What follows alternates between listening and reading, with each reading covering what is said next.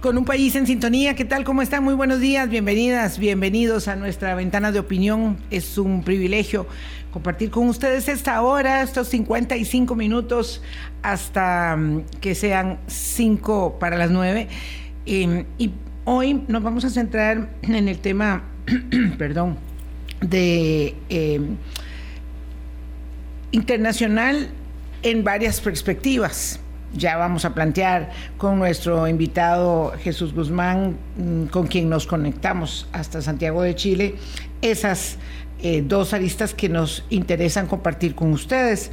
Boris, ¿qué tal? ¿Cómo estás? Muy buenos días. Hola Vilma, buenos días y buenos días a todos los amigos y amigas de la audiencia de Hablando Claro aquí en Radio Colombia. ¿Cómo terminaste de pasar tu cumpleaños? Bueno, terminé de... ¿Estás terminando? Voy a decir como, como un jefe que yo quiero mucho, un jefe que tuve, y decía que a veces hay que dormir apurado. Sí. a veces hay que dormir apurado.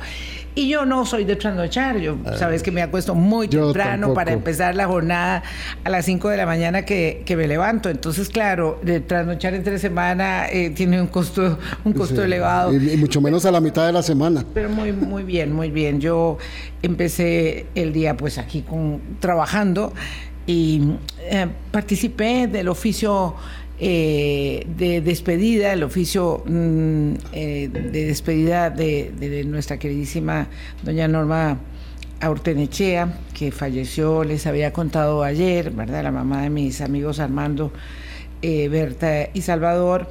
y fue un, un verdadero canto a la vida, un verdadero canto a la plenitud, a la realización de una vida buena con eh, un legado y una buena semilla de hijos. Eh, y realmente me, llenó mucho el espíritu después del programa haber sido partícipe de ese oficio religioso y luego, bueno, las amigas que son las hermanas del camino, porque con la familia es más difícil entre semana reunirse, ya, ya lo había hecho con, con mis hijos y mis nueras y mi padre. Así que fue un día muy, muy hermoso. Muchísimas gracias a las personas que, que se tomaron este, los minutos para, para saludarnos. Tengo todos los mensajes sin responder aún. Este, así que lo haré, lo haré fin de semana, porque eh, alguien se toma la, el trabajo de pensar, de mandarte este, una palabra y, es alguien que te aprecia, que te valora. Y eso, eso es lo bonito de, las redes sociales, ¿verdad? Lo otro, lo que no es tan edificante, pues ah, hay que valorarlo críticamente y poder entenderlo y dimensionarlo para que en la vida de cada quien no se convierta en un lastre eh, que eh, duele y afecta en la cotidianeidad. Yo, por ejemplo, tengo que tener un una, eh, gran este sentido del distanciamiento para no asumir como personales muchos de esos señalamientos que se vuelven personales, se vuelven arteros, pero que deben permitirnos entender la dinámica y la naturaleza de esos nuevos medios de vinculación social para saber cómo es que nos digamos o no. Vilma, yo hace muchos años los dejé de leer, no existen. No existen, ¿verdad? No, no tienen por qué existir.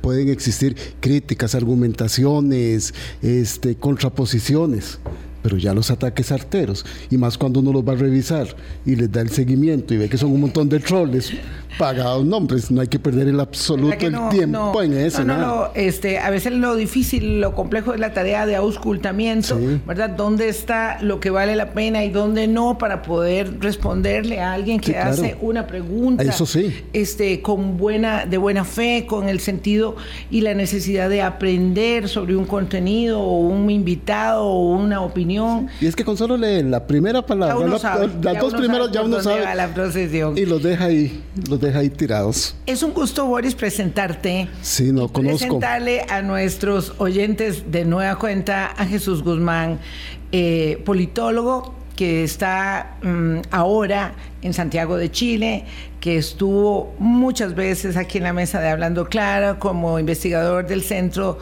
de Estudios Políticos de la Universidad de Costa Rica, el CIEPUCR. Eh, y bueno, estando ahora en Santiago de Chile, que es un lugar tan, tan interesante para vivir la política eh, y habiendo Mm, sucedido el domingo eh, una elección fundamental eh, que hay que poner en perspectiva y explicarle a las personas de qué se trata, por qué Chile está nuevamente escogiendo a una plantilla de ciudadanas y ciudadanos eh, para poder pensar en un nuevo texto constitucional después del naufragio de eh, la propuesta constituyente que se hizo años atrás recientemente, pues un poco ponerlo en perspectiva con alguien que está viviendo allá, que conoce eh, nuestro entorno y que nos puede explicar en modo sencillo la realidad chilena, esta mm, va a ser una interesante eh, propuesta lo tengo claro. Y por supuesto luego, porque aquí en Costa Rica Jesús estaba en el observatorio de Estados Unidos, del CIEP-UCR, entonces tenía mucho ojo sobre la política norteamericana. Después vamos a hablar del tema del título 42. Jesús, qué gusto saludarte. ¿Qué tal? ¿Cómo va el tiempo allá en Chile en tu doctorando? Hola, eh, buenos días Vilma y Boris, eh, muchísimas gracias por la invitación. Para mí siempre, siempre feliz estar acá eh, compartiendo con ustedes, aunque sea a la distancia. y nada, acá, acá el, proceso de adaptación normal de, de, mudarse a un país, tengo aproximadamente dos meses y, un poquito más de estar acá, pero sí, el, el, proceso político acá de Chile no, no está exento de lo que pasa en, en, toda Latinoamérica y, y, eso es importante entender lo que eh, todos estos procesos políticos son parte de un todo y de, la forma en que se están viviendo eh, los cambios eh, en, en toda la región. Jesús, un gusto saludarte. Ya te vi rápidamente en las redes porque no te conocía. Me, alegra siempre que personas jóvenes que estén vinculadas con el análisis de la política y de los procesos sociales y económicos estén estudiando y sacando sus doctorados. Así que un gusto. Sí, la verdad es que eh, yo he aprendido mucho de la, mm, eh, del lente fino con el que Jesús puede observar los acontecimientos.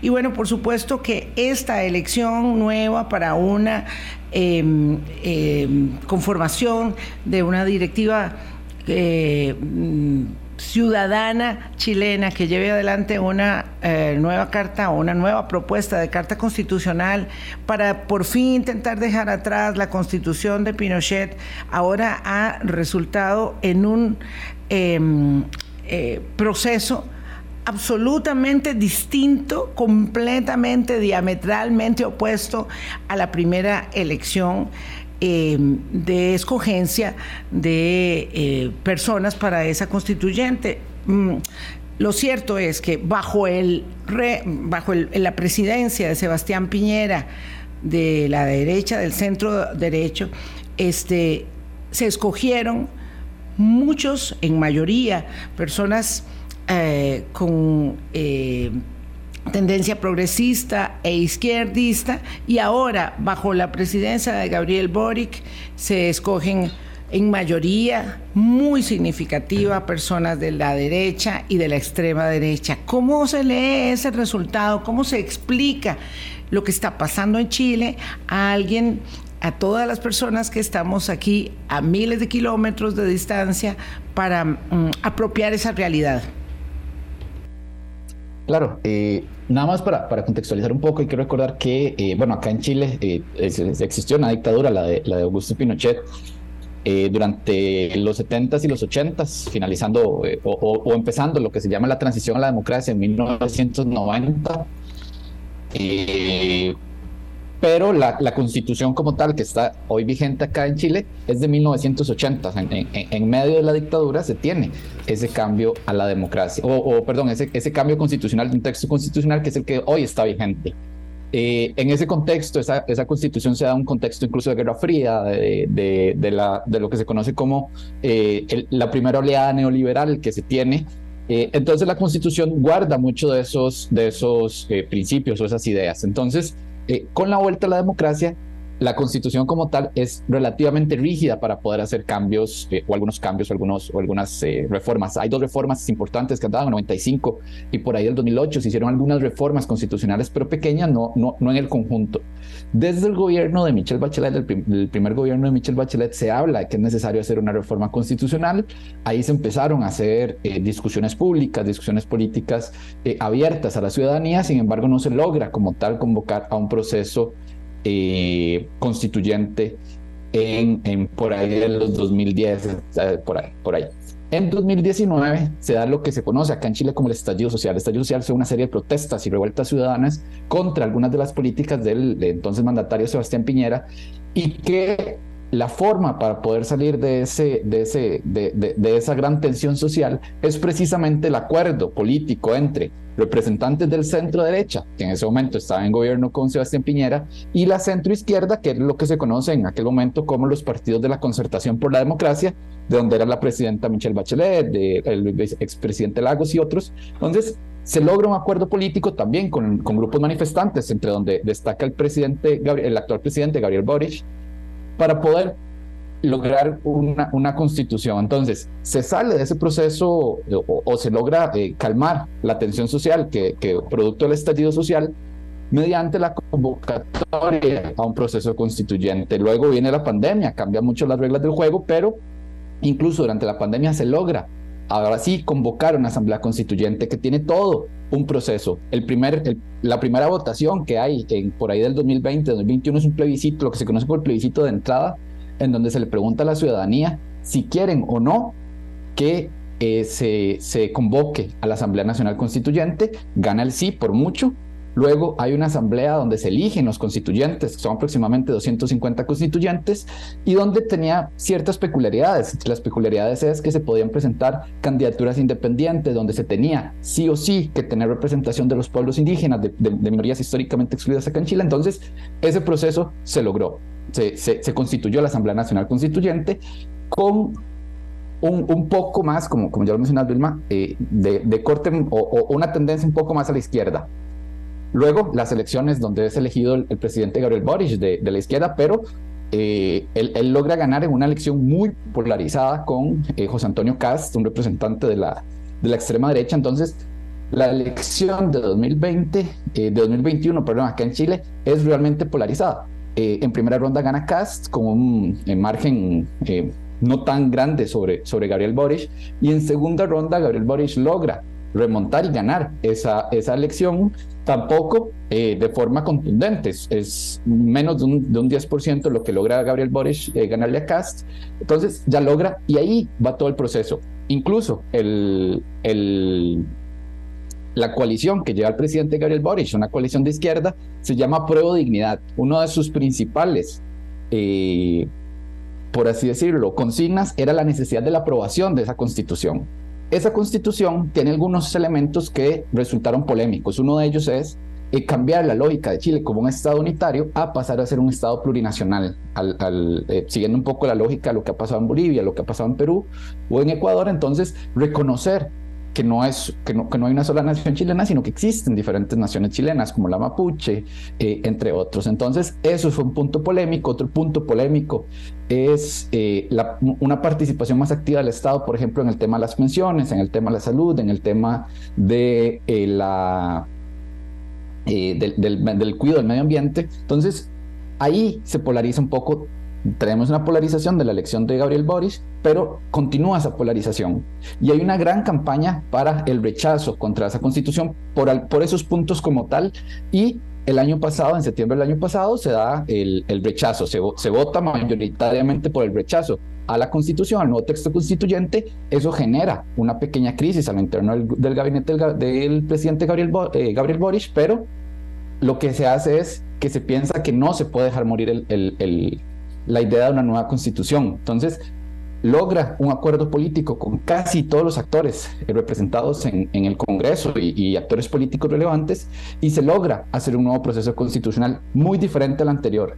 En este, por ejemplo, eh, no hay el cambio de, eh, o, no son 250 eh, con, congresistas o convencionales, lo que se conoce como los los asambleístas convencionales para la nueva constitución, si no son 50, esos 50 son elegidos por partidos políticos, ya no se puede el tema de, de, eh, de, listas independientes. Y aparte no hay listas eh, específicas de pueblos indígenas o otras minorías, tienen que ser por partidos políticos. Pero aparte existió previamente una comisión de expertas y expertos que tenían la obligación de redactar un borrador. Es decir, no se va a llegar sobre la nada a la, a la Convención Constitucional, sino que va a haber un borrador escrito, que ahí hay representantes de casi todos los partidos políticos. ¿Y por qué digo casi? Porque el Partido Republicano del José Antonio Cas no quiso participar en este proceso constituyente. Ellos son de la tesis que no es necesario cambiar la constitución, que la constitución eh, de la dictadura todavía es vigente y que no se tiene por qué cambiar, que, que esa constitución está bien. Y ahí, ahora sí, llegamos a lo que pasa en la elección del pasado domingo, que en la elección del pasado domingo logra el Partido Republicano eh, de José Antonio Caz, que fue solo, no fue en una comisión, en una coalición como hicieron otros partidos políticos, va solo y logra ganar el, el 23 escaños de 50, casi la mitad, y eso hace que lo que, lo que decía hace un inicio, Vilma, cambia mucho la composición de una composición de una asamblea constituyente mayoritariamente izquierda Ahora tenemos una comisión constituyente que va a empezar funciones el próximo 7 de junio, mucho más hacia la derecha y con una mayoría que piensa que se necesita eh, o, o que no es necesario hacer cambios al actual diseño constitucional del país. Es muy interesante el contexto para entender esto, pero por supuesto para muchas personas podría ser difícil elaborar el hecho de que haya que eh, por segunda vez y por qué esa necesidad está instalada, tocar la constitución.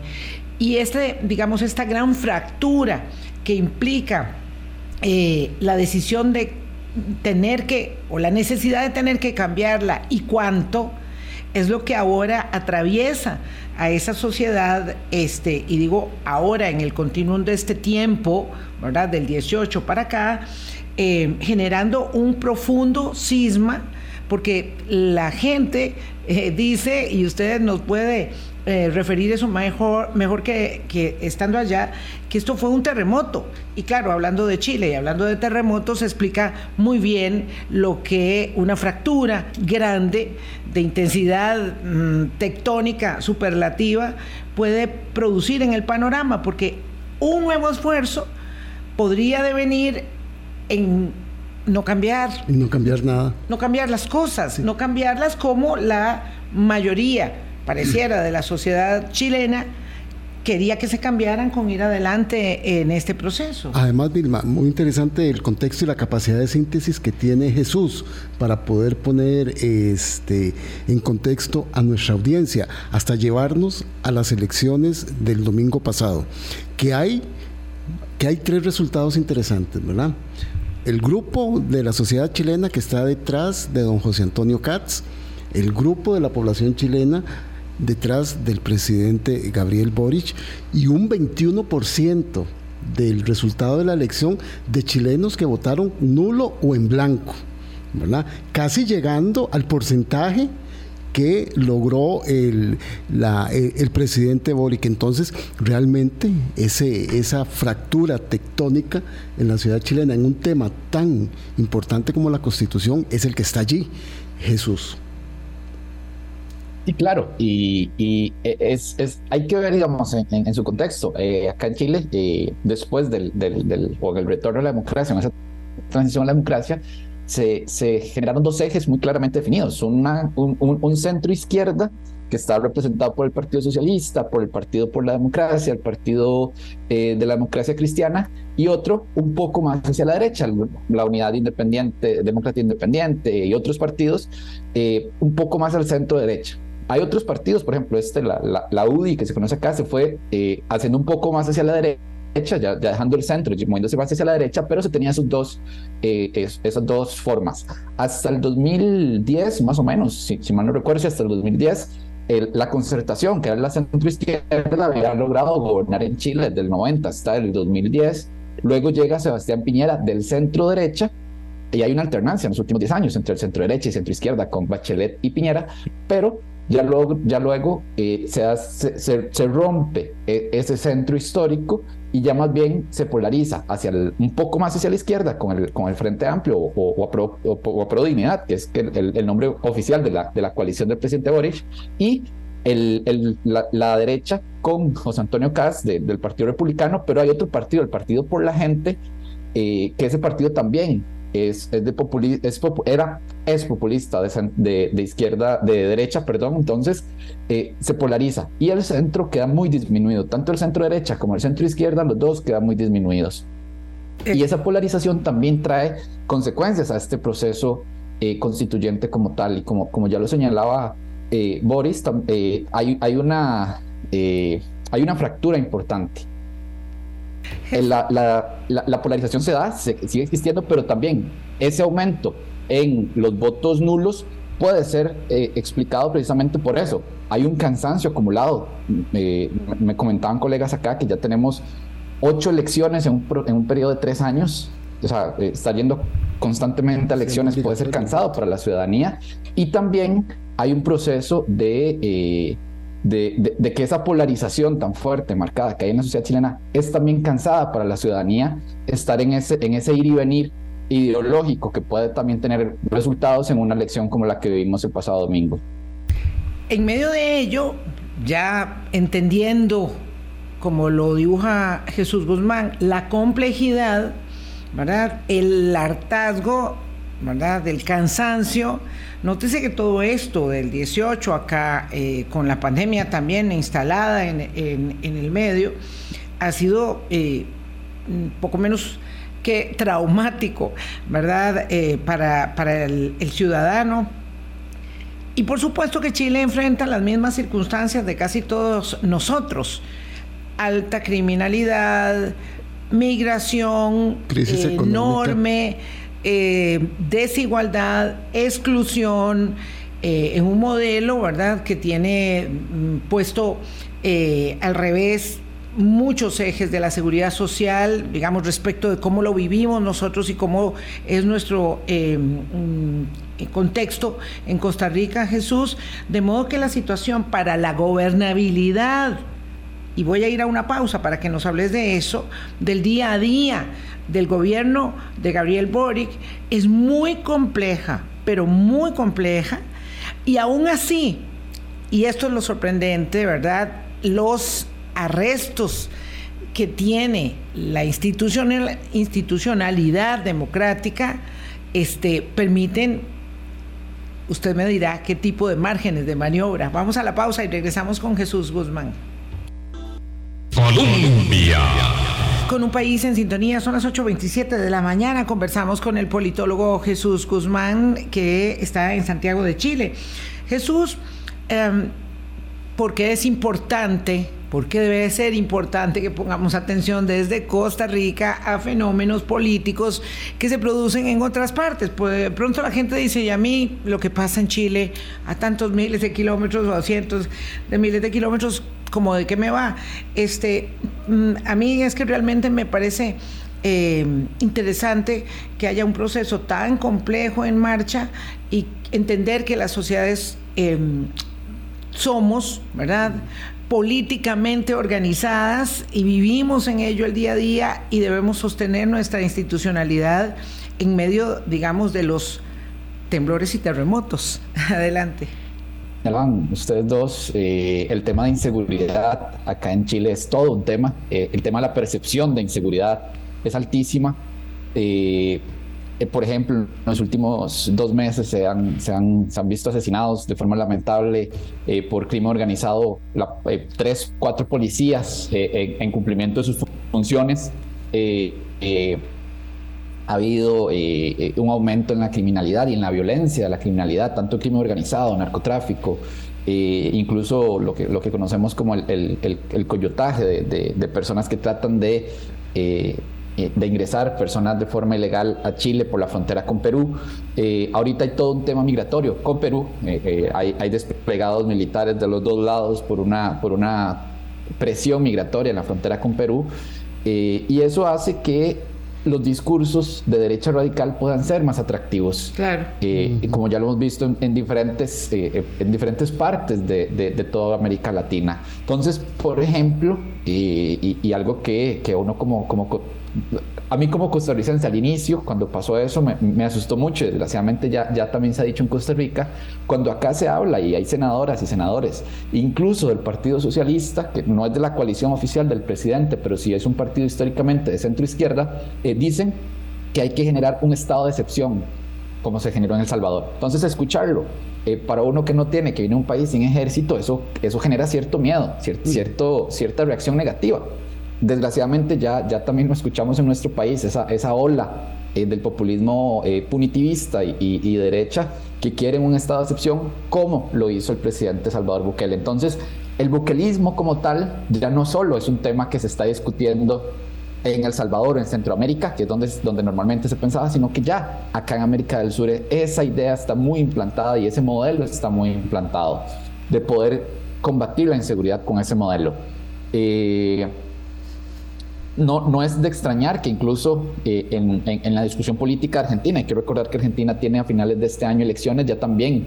Eh, ahora me pasaron una imagen en la mañana de un, candidato que está promocionándose a sí mismo con una foto del presidente Bukele. Entonces, e, esas cosas ya, ya, ya no son, son llamados de atención a toda la región de cómo un modelo, que es un modelo que pareciera exitoso en el ataque a una de las principales eh, problemáticas de toda la región, como la inseguridad, puede ser exportado a, diferentes, a diferentes contextos y eso eh, a corto plazo puede ser efectivo, pero ya, ya, se ha visto en diferentes momentos que a largo plazo esos modelos son insostenibles y aparte que hay una violación sistemática de derechos humanos.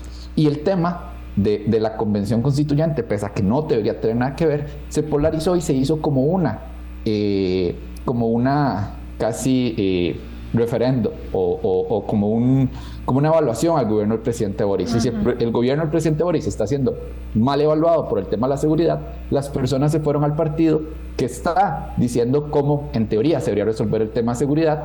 Pero lo curioso es que ya el día lunes, después de la elección, cuando se le pregunta a uno de los convencionales, al más votado, eh, cómo resolver desde la Asamblea Nacional Constituyente el tema de la seguridad y la migración, dice que no tiene idea. Entonces, ya ahí también hay que ver cómo el discurso en una campaña electoral de este tipo puede ser atractivo, pero llevarlo a cabo ya no es tan fácil poderlo ejecutar como tal.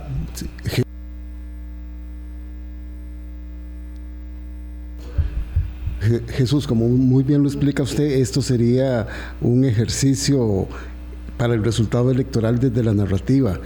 Este, uno de los temores que hay allá en Chile es que dicen, y como dijiste vos, ese discurso de la derecha radical, que se le abra el apetito a la derecha y incorpore en la constitución algunos temas que les interesan. ¿Cuáles serían esos temas y cuáles serían esos temores? Claro, eh, uno de los principales temores, bueno, eh, se tiene una, una constitución, eh, volviendo al tema de la constitución de Pinochet, eh, una constitución eh, de, que se podría considerar que está basada en algunos principios de, derecha y de, derecha militar, inclusive la que habían en, los 80 en, en, ciertas partes de América. Entonces, podríamos pensar que algunos, algunas cosas no van a cambiar mucho la constitución. Entonces, se va a mantener ese, ese, esa idea constitucional que se tiene actualmente, pero se podría profundizar algunas cosas. En el tema como, por ejemplo, atacar el tema de la seguridad, es un tema que se podría, que se podría eh, ver plasmado en la, en la Constitución, darle algunos eh, prerrogativas aún mayores a la policía o incluso al ejército, darle más independencia a estas dos instituciones que acá en Chile tienen una independencia muy fuerte, muy grande, a diferencia de lo que pasa en otros contextos democráticos, pero también uno de los temas, por ejemplo, que se están discutiendo, que ya hemos visto como en Costa Rica, eh, partidos de derecha radical también lo están expresando, es toda esta idea de que los convenios y los tratados de derechos humanos que son supranacionales, como por ejemplo lo que dice la Corte Interamericana de Derechos Humanos, las mismas Naciones Unidas, que no sean de aplicación obligatoria para Chile. O sea, que en el texto constitucional quede supeditado a la Constitución y, a la, y al Congreso los tratados internacionales de derechos humanos. Y eso sería un retroceso enorme en materia de protección del sistema internacional como tal, pero de protección de derechos humanos como tal. Y eso eh, por ejemplo, en la Asamblea, en, Costa Rica, se está discutiendo en la Asamblea Legislativa, el, Partido de la República ha presentado algunos proyectos y su discurso es que no puede ser que los tratados internacionales de derechos humanos estén sobre la soberanía popular eh, puesta en la Asamblea Legislativa, pero en el derecho internacional eso es así. Entonces, nuestra constitución lo dice. Acá se busca hacer revertir eso y al ser un proceso constitucional originario, esas cosas se pueden dar. Eso sería eh, un punto muy importante que podría ser un grave revés en, la protección de derechos humanos y un precedente peligroso para toda la región. Peligrosísimo, claro, porque el andamiaje eh, de la sujeción a eh, las normas del derecho, pues evidentemente establece que de la Carta Magna, de la soberanía de la Carta Magna para cada Estado-nación, pues luego se escala a la sujeción al, derecho internacional, que es donde países, particularmente países como, los, como el nuestro, que no tiene un ejército, se respalda eh, en los tratados internacionales para su defensa y para la defensa, por supuesto, de los derechos humanos. Sería gravísimo, pero bueno, eso, este, digamos, puede estar ahí instalada como, como una preocupación. Lo cierto es que el proceso va a durar siete meses nada más y ya para diciembre nuevamente los chilenos tendrían que ir a decir si aprueban o no la constitución. Em, es así. Eh, y la otra valoración que quería que hiciera sobre este tema, Jesús, es si eh, tocar la constitución es una opción es una obligación en el caso de las chilenas y los chilenos y es una opción generalmente muy delicada para casi todos los demás, sobre todo los que creemos tener en la Constitución un texto solvente que todavía nos sostenga para hablar de Costa Rica también. Claro, y eso, eso es importante señalarlo y hay que verlo en, en, su perspectiva comparada. Eh, el caso de nuestra constitución surge de un proceso eh, polarizante como fue la guerra civil del 48, pero eh, surge en un contexto democrático, o sea, se convoca una Asamblea Nacional Constituyente en ese momento, si bien fue liderada eh, por, por, por, lo que ahora es Liberación Nacional, en ese momento el, los ganadores de, de, la guerra civil, eh, también con, el, con, el, con la idea de, de, del, del, del partido Tirulate, etcétera, pero surge un contexto, podríamos llamarlo, polarizado, altamente polarizado, pero democrático. Entonces, eh, nuestra constitución surge en ese contexto, eh, guarda los principios de, un Estado social de derecho, los profundiza, y eso es, eh, es nuestro andamiaje institucional. En el caso de Chile, como les decía, es una constitución que surge en un contexto de dictadura, entonces muchas personas lo que dicen es que no se puede vivir en una democracia con su carta fundamental, su constitución política de una dictadura. Entonces, ese es como el, el, tema casi que filosófico que podría haber atrás de la idea de la necesidad de tener una constitución y aparte que hay elementos muy regresivos en esta constitución que lo que se busca es corregirlos con eso y que son, al ser un, cambio tan, tan, estructural que se quiere en algunas situaciones, sí es requerido una Asamblea Nacional Constituyente. Entonces, yo pensaría que eso hay que verlo siempre en la perspectiva comparada. Hay otras constituciones que no que, que, no necesitan. Por ejemplo, la Constitución de Estados Unidos es una constitución que nunca se ha cambiado. O sea, es una constitución eh, con una lógica completamente diferente, el sistema de, derecho de Estados Unidos, pero la constitución como tal es la misma desde el, siglo XVIII. No, ha, tenido cambios, enmiendas, pero son enmiendas sobre la misma constitución. Entonces, no, no es necesario pensar que para corregir todos los problemas estructurales de un país hay que hacer cambios a la constitución. Entonces, por ejemplo, una constitución como la de Costa Rica, que aún eh, con, las cosas que hay que ir corrigiendo, puede o sostiene un pacto social fundamental como es el costarricense, con esa constitución, y que incluso es una constitución basada en la de 1871, que es una constitución eh, modelo, la de 1871, por, por los grandes avances que se tuvo en ese momento, uno pensaría que no es necesario hacer una, una, asamblea nacional constituyente para cambiar las cosas de la constitución.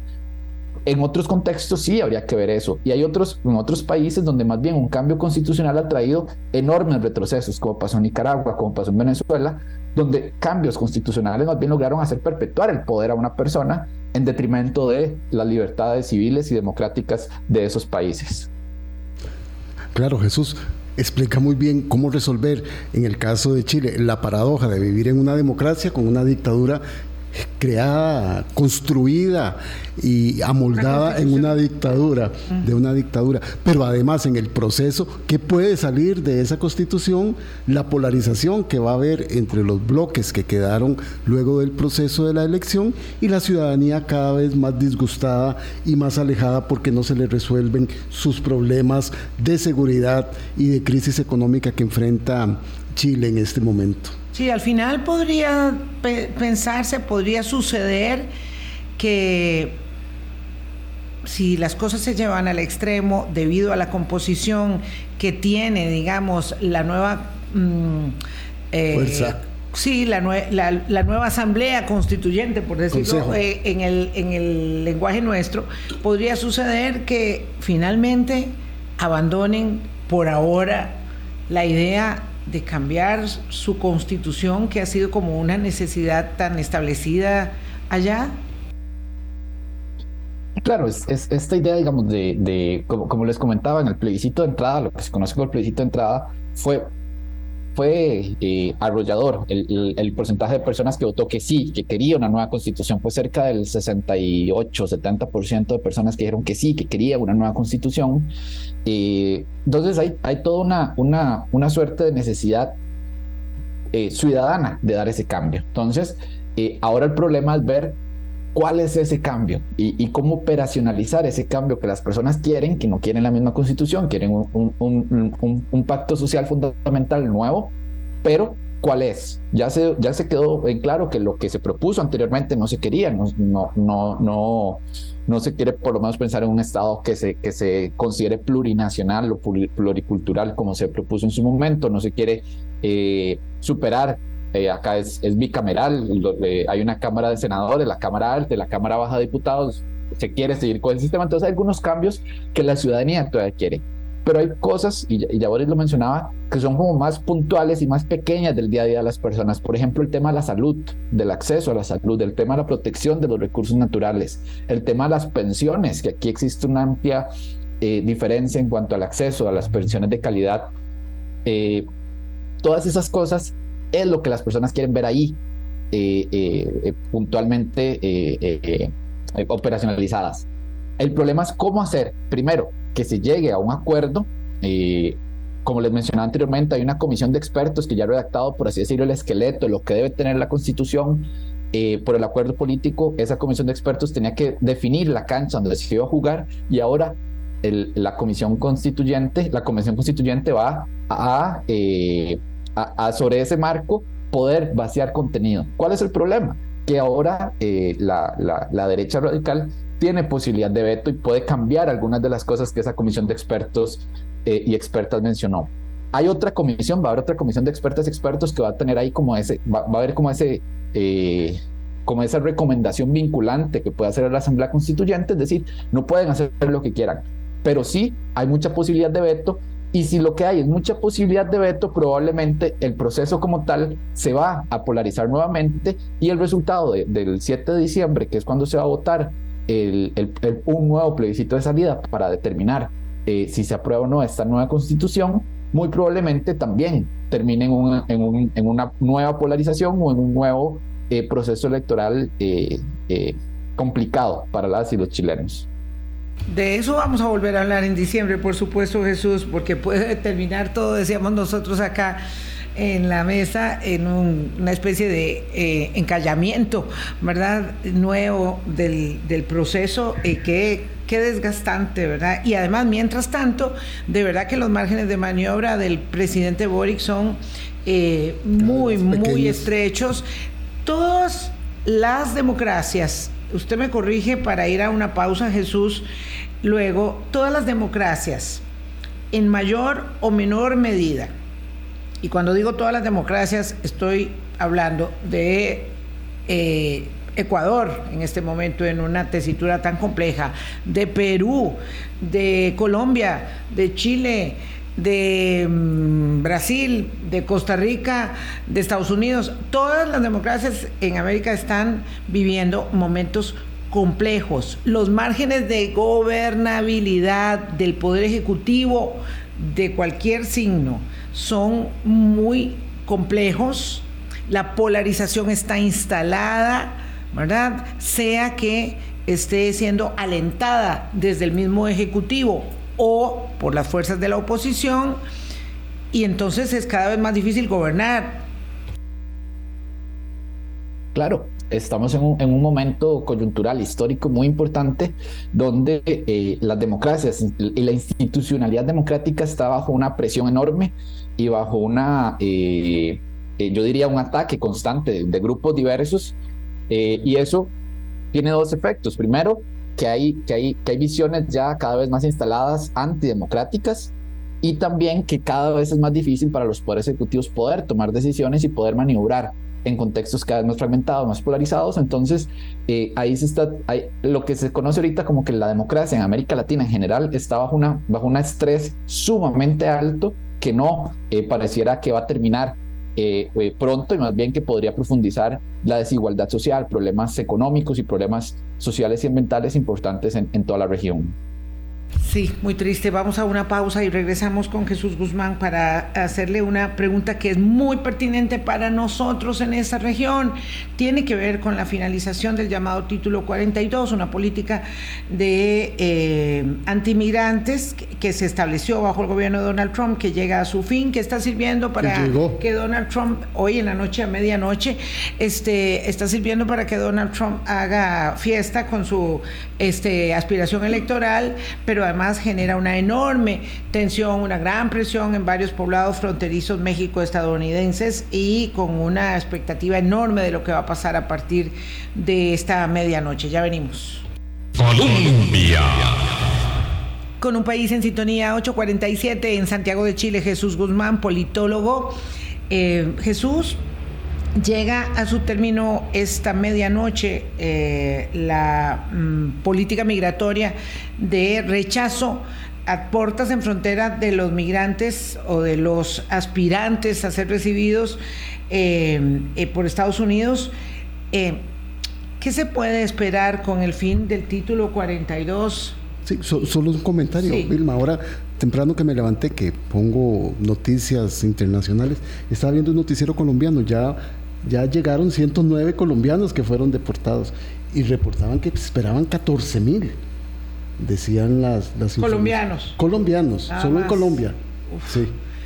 Ya de por sí es una crisis humanitaria de todas estas personas. Claro, entonces la idea es, eh, si con la finalización del título 42 este, se puede eh, anticipar una enorme cantidad de deportaciones como una política nueva de Estados Unidos para desalentar que sigan transitando por casi toda América las personas que sin esperanza intentan eh, el esfuerzo, a pesar de todo, de llegar a Estados Unidos.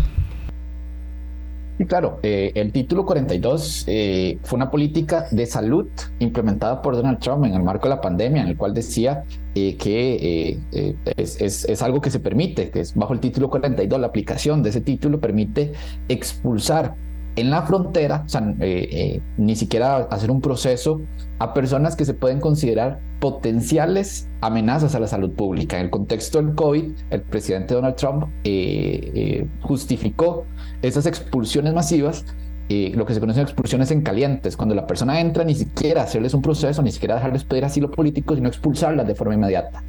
Eh, una de las promesas del presidente Biden había sido poner fin a esa política de, expulsión eh, en caliente de la ciudadanía o de, personas migrantes, perdón. Pero hasta ahora el presidente Biden toma la decisión de ponerle fin a eso, ya, ya, ya con el fin de la pandemia de manera oficial, por lo menos, y ese tipo de cosas, eh, ya, ya, ya, ya, el título 42 en materia de salud no tiene tanto sentido. Entonces, lo que se esperaría es que ya las personas puedan hacerlo como, como, como era la costumbre, que una vez superada la frontera pedían el asilo político en Estados Unidos. Ahora, lo que dice el presidente y lo que está diciendo el presidente Biden y, la Casa Blanca como tal es que igual se va a seguir con, ese, con, el, con el rechazo de personas migrantes que entren a Estados Unidos. Entonces, por ejemplo, ya hay eh, una, una relativa militarización de la frontera entre México y Estados Unidos, pero también entre México y Guatemala. Ya México también está esperando que aumente ahorita la presión migratoria sobre México en la frontera con Guatemala, entonces está preparándose para, para repeler eh, ingresos de personas migrantes que, como bien lo decía Vilma, lo que, lo que buscan es eh, esperanza en Estados Unidos. Hay que recordar que esa idea del sueño americano todavía está muy vigente, mucha ciudadanía que piensa que llegar a Estados Unidos va a tener un impacto en la calidad de vida tanto personal como de sus familiares no es que las personas quieren migrar porque, porque les parece bonito, porque les parece eh, o porque quieren hacerlo, no, hay, hay, una necesidad de fondo de buscar una mejor calidad de vida en otros, en otros países y en otros contextos y Estados Unidos históricamente ha sido esa, esa, esa, esa ruta de salida de, sus problemas en, en, los países. Entonces es muy probable que ahora haya una, una, una, una nueva oleada de personas migrantes bajo esta lógica el, gobierno lo que ha hecho es decir, si, si llegan a Panamá o llegan a México, no se les va a otorgar asilo político, o sea, se les va a rechazar la idea de asilo, entonces tendrían que ser deportadas.